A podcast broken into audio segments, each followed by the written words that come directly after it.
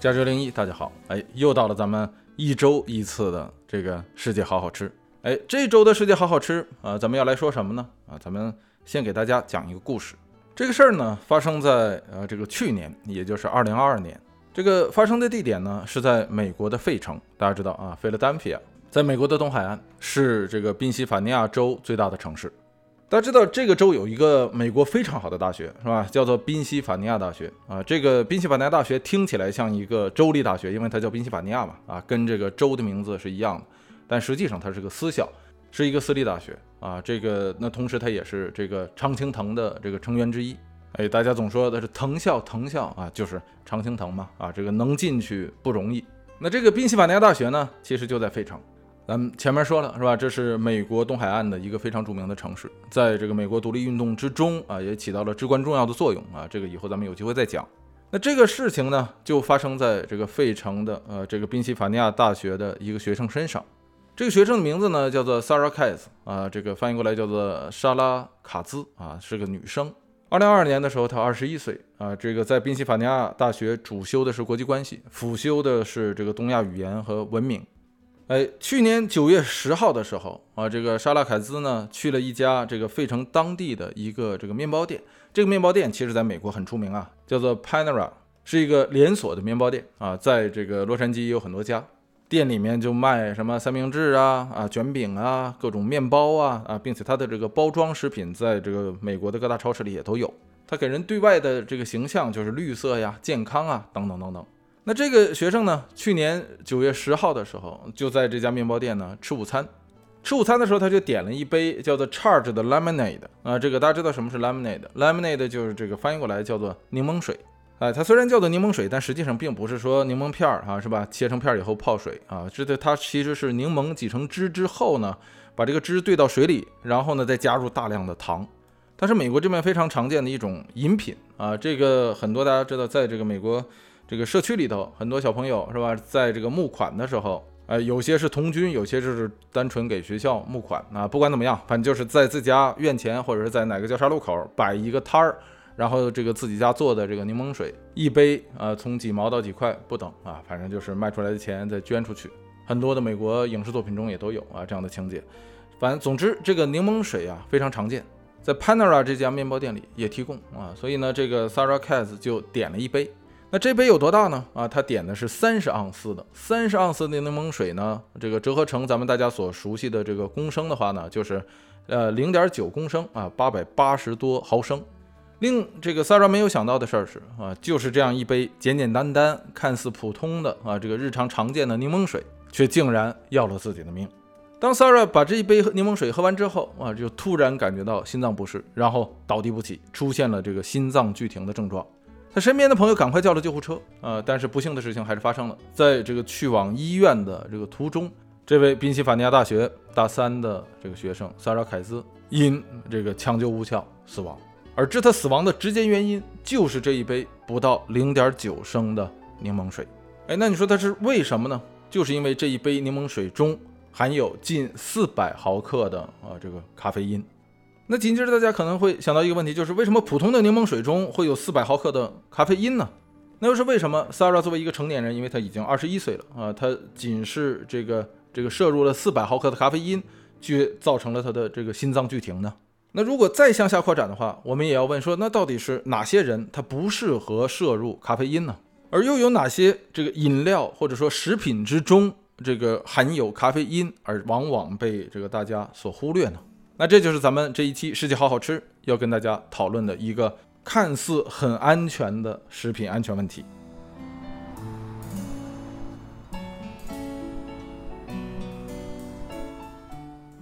那咱们首先得说一下，说为什么这个 Panera 呃这家面包店中的柠檬水里面啊 Lemonade 里面会有四百毫克的啊这个咖啡因呢？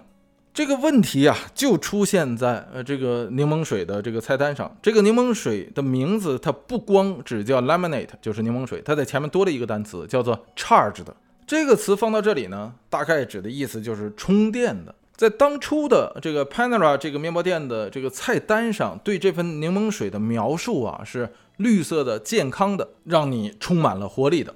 哎，它的描述就是如此简单的啊，但是它没有说明的事儿是啊，所谓的这个 charge 的，其实指的就是呃这个加入了咖啡因的意思。那也正是因为这个成分，就使得一杯看似普通的这个老少皆宜的这个柠檬水，变成了一杯实质上的，这是大家都知道的啊，所谓能量饮料。可但是这家面包店啊，却没在这个菜单上，在当初啊标注说这杯柠檬水之中会含有四百毫克的咖啡因。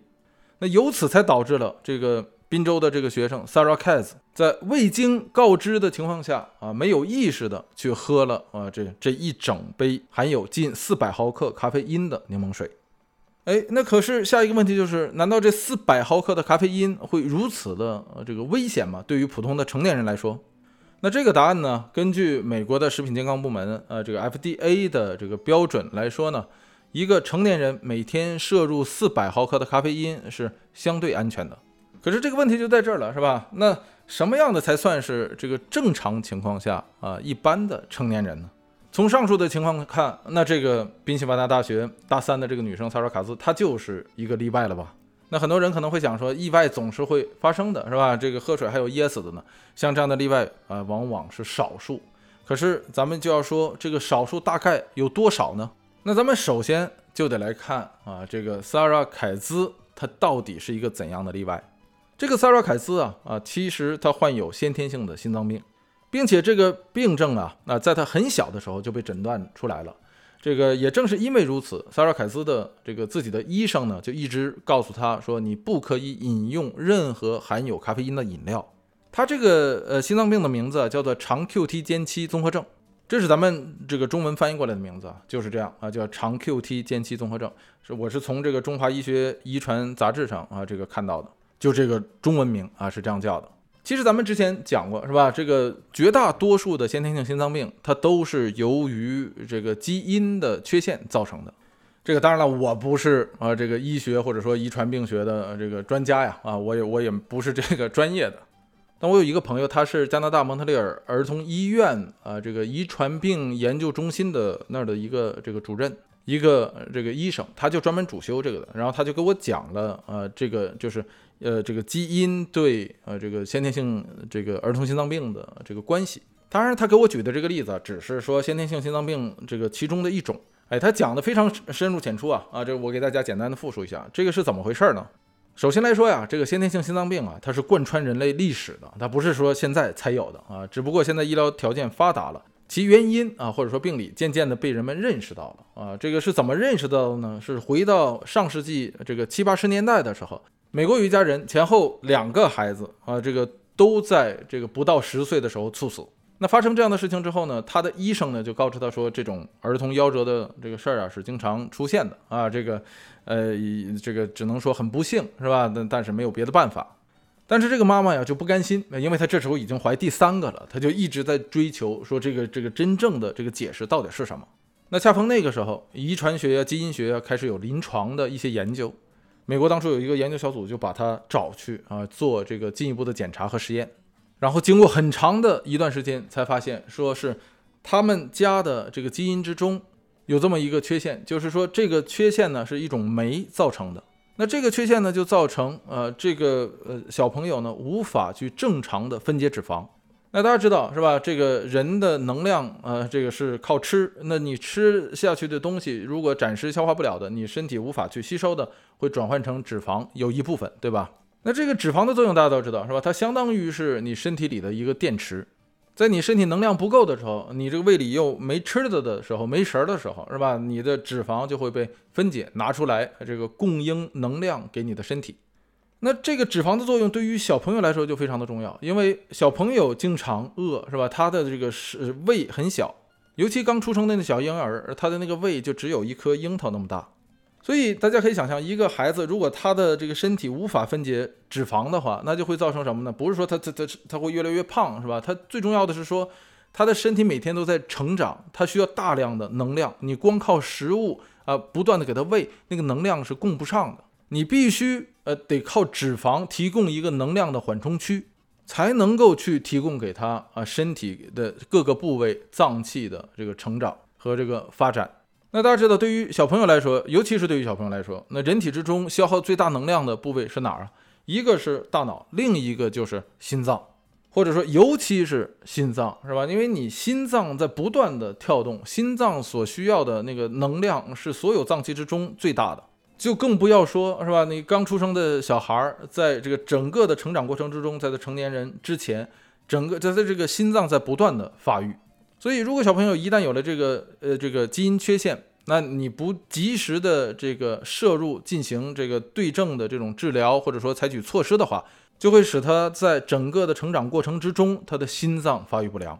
因为他的能量供不上嘛，是吧？就是提供给心脏成长和发育的那个能量总是出现这个缺失，所以这个先天性心脏病，呃，就是这样来的。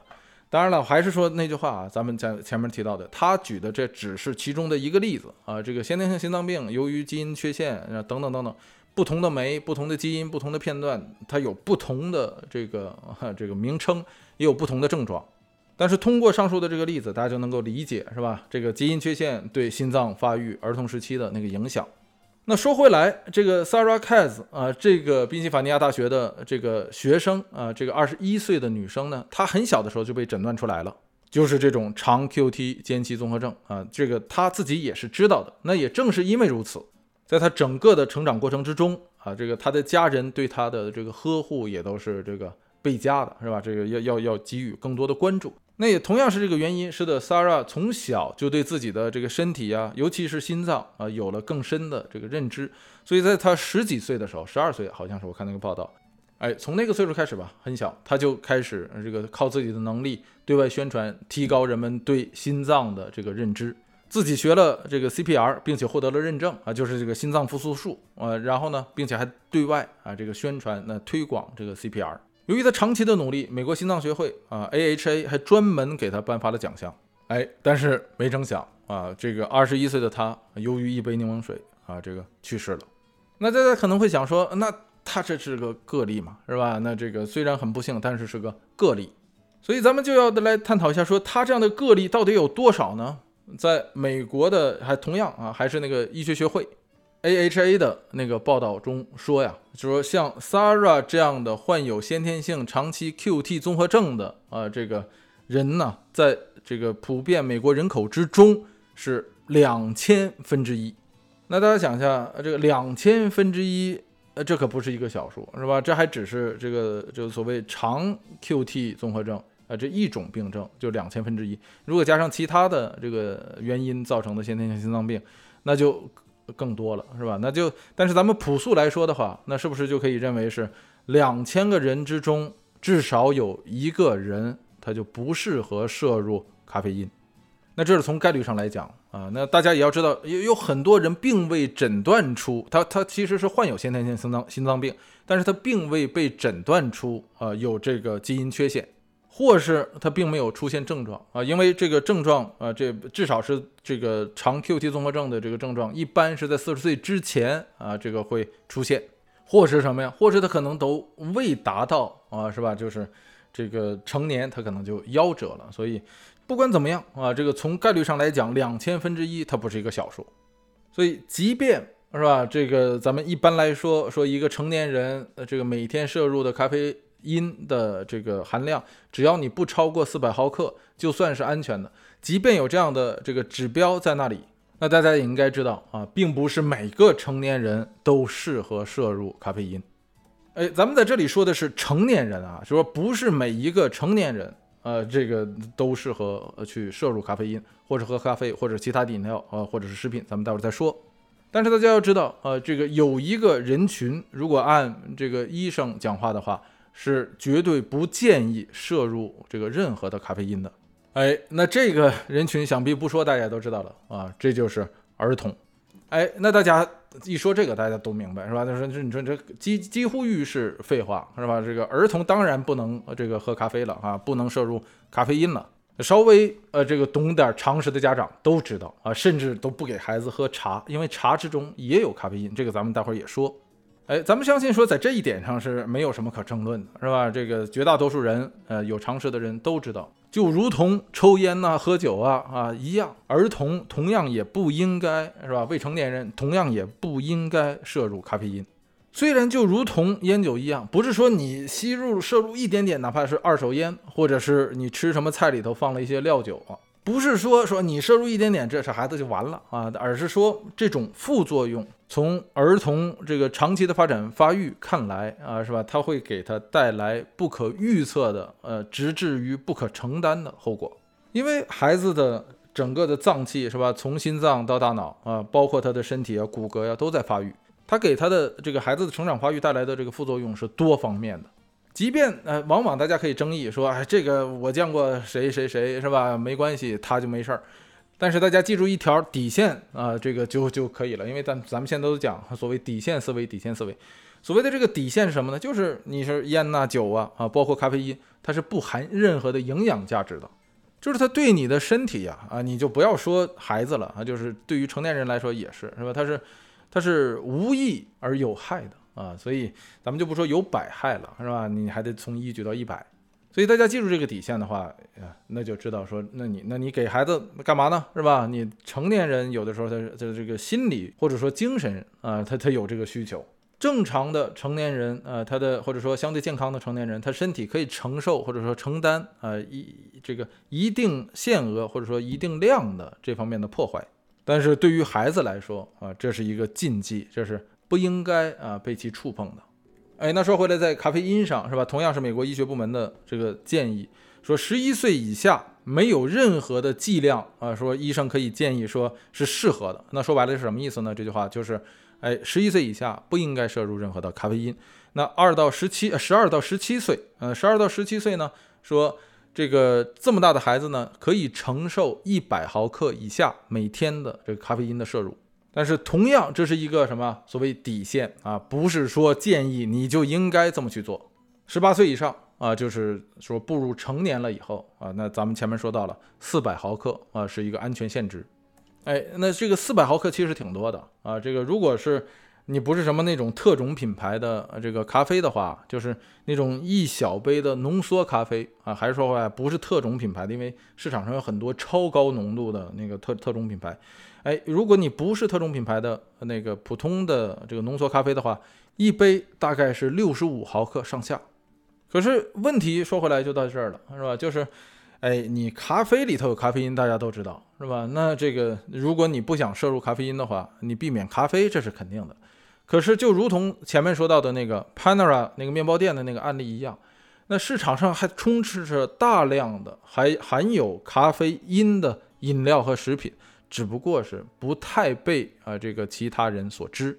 那像前面的那个啊，宾夕法尼亚大学的那个学生 Sarah 啊，这个 Kaz 一样。在不经意之间，也是有可能这个摄入大量的咖啡因的。那咱们下面就说一说啊，这个常见的饮品和食品之中，哪一些除了咖啡之外啊，它同样含有咖啡因呢？哎，那首先来说啊，这个那就是茶。但是茶和咖啡一样是吧？它也是可以分成好多种啊。从茶的分类上来看呢，呃，这当然了，很多人会说说你按那个陈元教授的那个分类是吧？茶分六类。嗯，绿的、黄的、黑的、白的、青紫的，像这个这个，咱们不从这个方面去讨论。简短截说，就是只要是茶里面就含有咖啡因啊，只不过那个茶里面的咖啡因的那个具体的成分和那个分子式和这个咖啡里面的那个咖啡因的那个分子式不一样。所以大家一般会常听到说茶里面那个东西不叫咖啡因，叫做茶碱。但实际上啊，这个茶碱、咖啡因和这个什么可可碱等等。都同属于甲基黄嘌呤碱类，它是同一家族的啊，它的作用呃也是基本一样的，只不过茶碱对人体所提起到的那个兴奋作用要比咖啡因缓和得多啊，那咖啡因来的那个很急是吧？就跟有有点类似于抽烟一样是吧？二十分钟左右它就可以起效，而茶碱被人体消化和代谢的那个过程相对来说比较长。不会说喝完之后啊，这个马上会给人啊，或者说立即短时间之内吧啊，会给人一种亢奋的感觉。那茶和咖啡一样啊，它随着不同的品种啊啊，这个不同的树啊是吧，不同的它那个种子啊，它的这个咖啡因的含量也不一样，并且呢，这个茶的烘焙方法和它的这个茶的，就是说你呃这么说吧，绿茶的咖啡因的含量要比红茶要低。茶叶的这个制作或者说与发酵的这个过程啊，里面的一种酶啊，会促使这个咖啡因的转化。所以一般来说啊，这个发酵茶里的咖啡因的含量要比啊这个未发酵茶的这个咖啡因的含量要高一些。但是即便如此啊，这个呃，就就算是再发酵的茶，什么全发酵啊、后发酵啊，咱们就在这里不讨论了。什么普洱啊、乌龙啊，哎，就即便是啊这个再发酵的茶里面所含有的咖啡因的含量，也远比一杯咖啡的那咖啡因含量要低很多。但是同样，它还是含有咖啡因啊。也正是因为这样，是吧？所以很多的家长不建议孩子喝茶。但是咱们在这里说的这个茶的范围，咱们也得画一下，是吧？咱们上述说的那是茶叶的那种茶，现在流行的一些茶，什么像什么花草茶呀，是吧？什么大麦茶呀、玉米茶呀，这些茶，由于它它虽然叫茶，但是它里面的那个东西不是靠茶叶啊来做的，而是像什么咱们说的其他的这个花啊，呃，或者是大麦呀，或者是什么这个这个这个玉米呀，那这些所谓的茶，虽然它叫茶，但它不是用茶茶叶做的。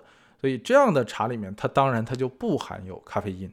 哎，那咖啡茶还有一种常见的什么呢？那就是巧克力，乐舒库拉啊。大家知道巧克力是由呃可可做成的。哎，这种植物里同样含有咖啡因，但是这个可可的这个咖啡因呢，主要存在于可可的那个固体中啊，就是而非是可可的那个油脂之中。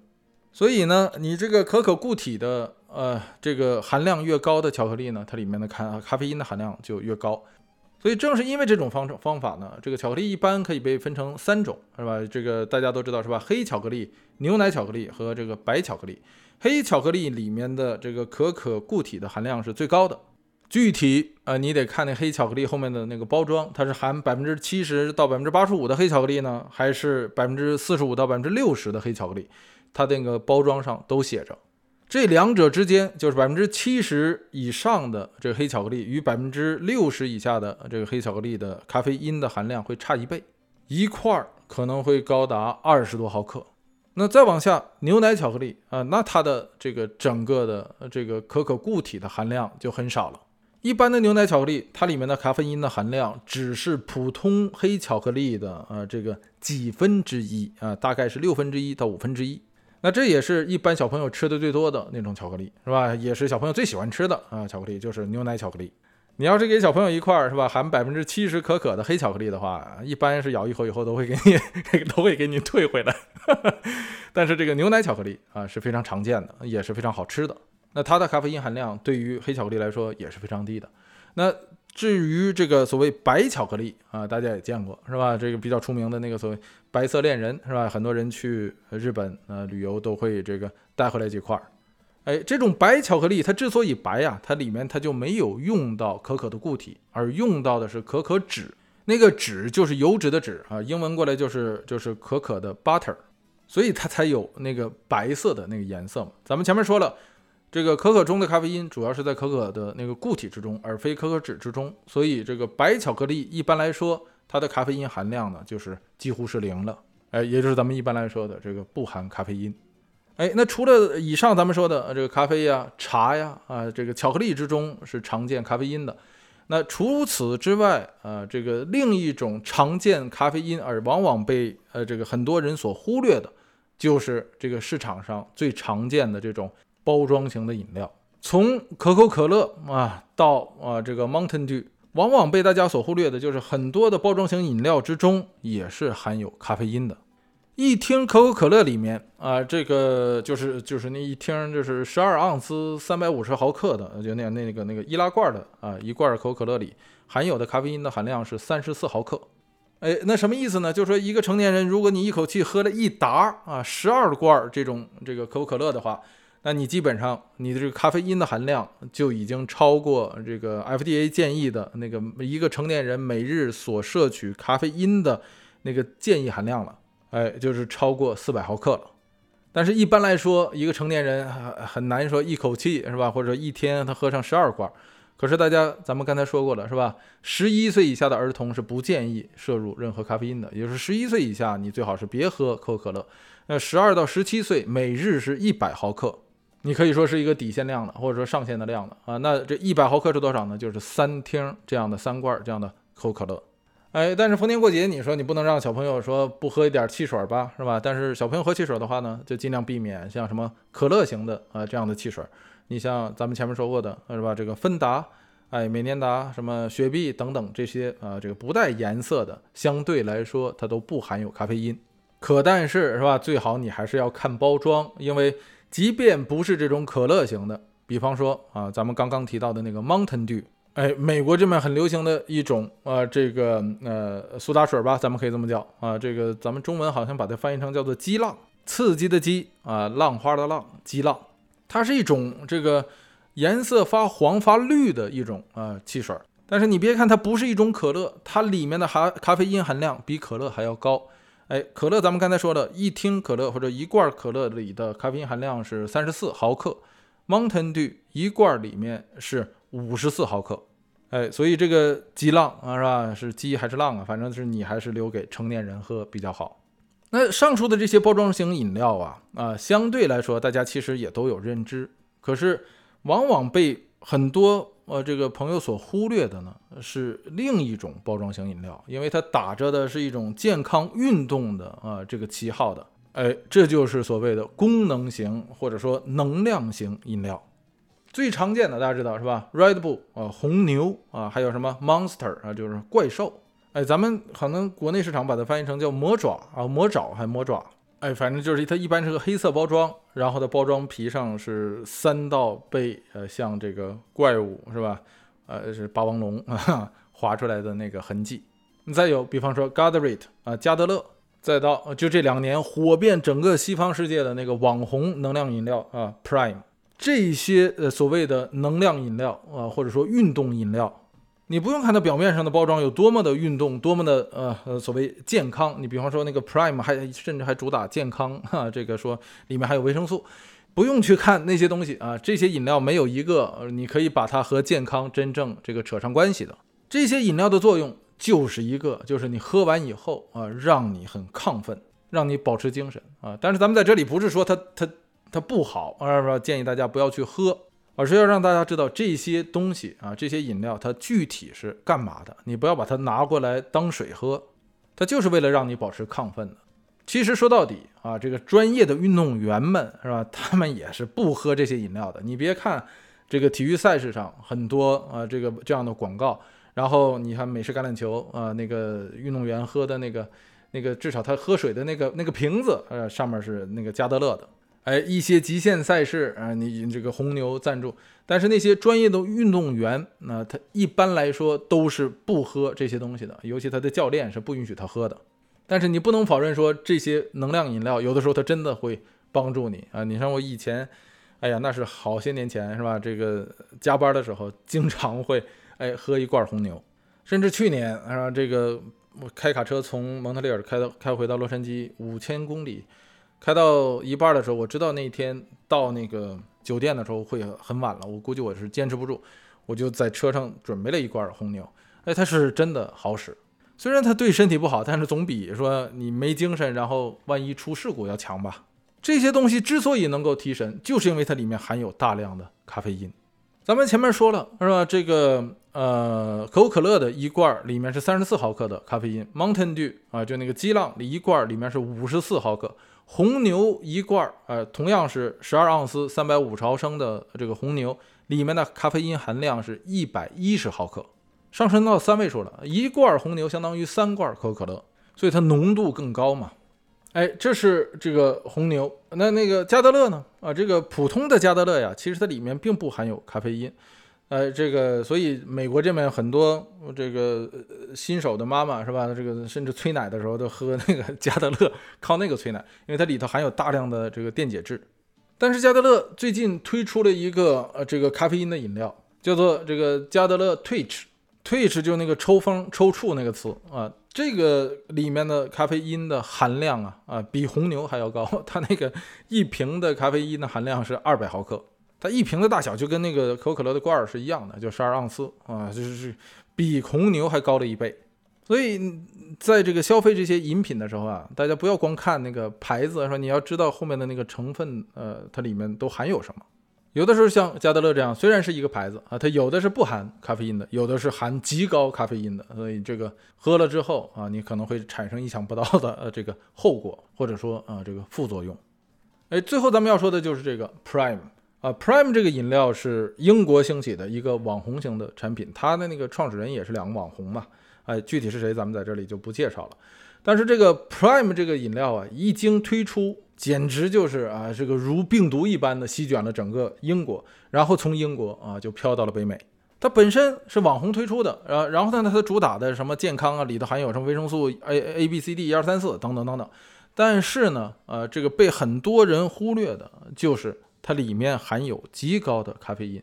一般是一杯呃也也这个一瓶 Prime 里头会含有两百毫克的咖啡因，这个饮料啊这几年呢就这是个其实就前后两年的时间真是火到不行，新闻上报有人为这个打架，有人去抢购是吧？这个一什么一瓶难求，有人收集那个包装，哎，甚至一瓶炒到几十美元、上百美元的啊，它也也也不是少见，哎，这是一个怪现象啊。哎，虽然这个在今天啊，什么样的怪事儿都不算怪事儿了，是吧？这个，哎，这个见怪不怪了，大家都已经。可是值得这个注意的事儿啊，就是这个 Prime 的主要消费群体啊，它是青少年。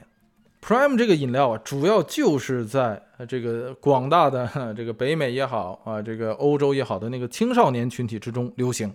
美国现在这面很多小学生呃中学生，哎，甚至还在交换这个 Prime 的这个瓶子。咱们前面不说了吗？把它当成一种收集品去收集，有点像什么那个球星卡呀、什么运动卡片呢，和那个什么 Pokemon 就是那口袋妖怪啊什么那样的卡片一样去收集它啊，收集那个瓶子。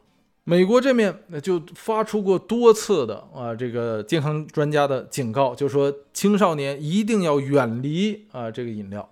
可但是呢，什么这个网红的作用是吧？是还是前面咱们说那句话，它是病毒式的。哎，这个东西一旦在这个中小学生的这种，哎，这叫什么社会地位或者说这个尊敬体系之中，一旦建立起来啊，他的地位你就很难把它这个搞下去。哎，你比方说是吧，谁拥有最多的、最全的那个卡片，谁谁拥有最最多的玻璃球啊？那个《射雕英雄传》你搞一套啊，那个那个画片儿，或者是收集那个烟盒是吧？你谁收集最全，谁谁谁搞的最多啊，谁就最受那个尊敬。哎，在北美这边最近流行的就是这个 Prime 的这个饮料，甚至在北美这边的一些中小学里头，它这这个 Prime 的这个饮料成为了一种通货啊，你可以拿它去换什么其他你想要的东西。哎，前天我去 Costco 啊，好事多也好，什么开市客也好，就是那个那个大超市是吧？去去买东西，我一看这个这个 Prime 还竟然进 Costco 了，所以咱们在这里一定要跟大家啊这个说一下，就是这样的饮料啊，它对于青少年、对于儿童来说。它是很危险的，它是不适合十八岁以下的人士去饮用的。那当然了，呃，这个含有咖啡因的饮料也好，食品也好，绝不仅限于咱们上述所说到的这些。咖啡因对于咱们这样的这个打工者啊、打工人来说是很有帮助的，但是对于孩子来说，也应当像烟、像酒一样，是吧？这个得到成年人的重视。为了孩子的成长和健康，成年人他有责任让这个青少年、让儿童。远离咖啡因，这也就是咱们这一期要说的世界好好吃。如果大家对图文更感兴趣，可以关注咱们的微信公众号，五个字：加州一零一，加州汉字一零一阿拉伯数字。每一期过后啊，咱们也会在公众号中抽出时间啊，会更新它的图文。如果大家想听到更多啊，在除了订阅这个世界好好吃这个子频道之外，可以关注咱们加州一零一的主频道，搜索加州一零一即可找到。最后的最后啊，这个大家喜欢这个节目的话，不妨把它分享给你的亲人和朋友们，让我们一同来通过饮食了解世界，了解这个世界的历史。那好吧，咱们这一周就说到这里，欢迎大家收听加州一零一世界好好吃，下期啊咱们 接着吃。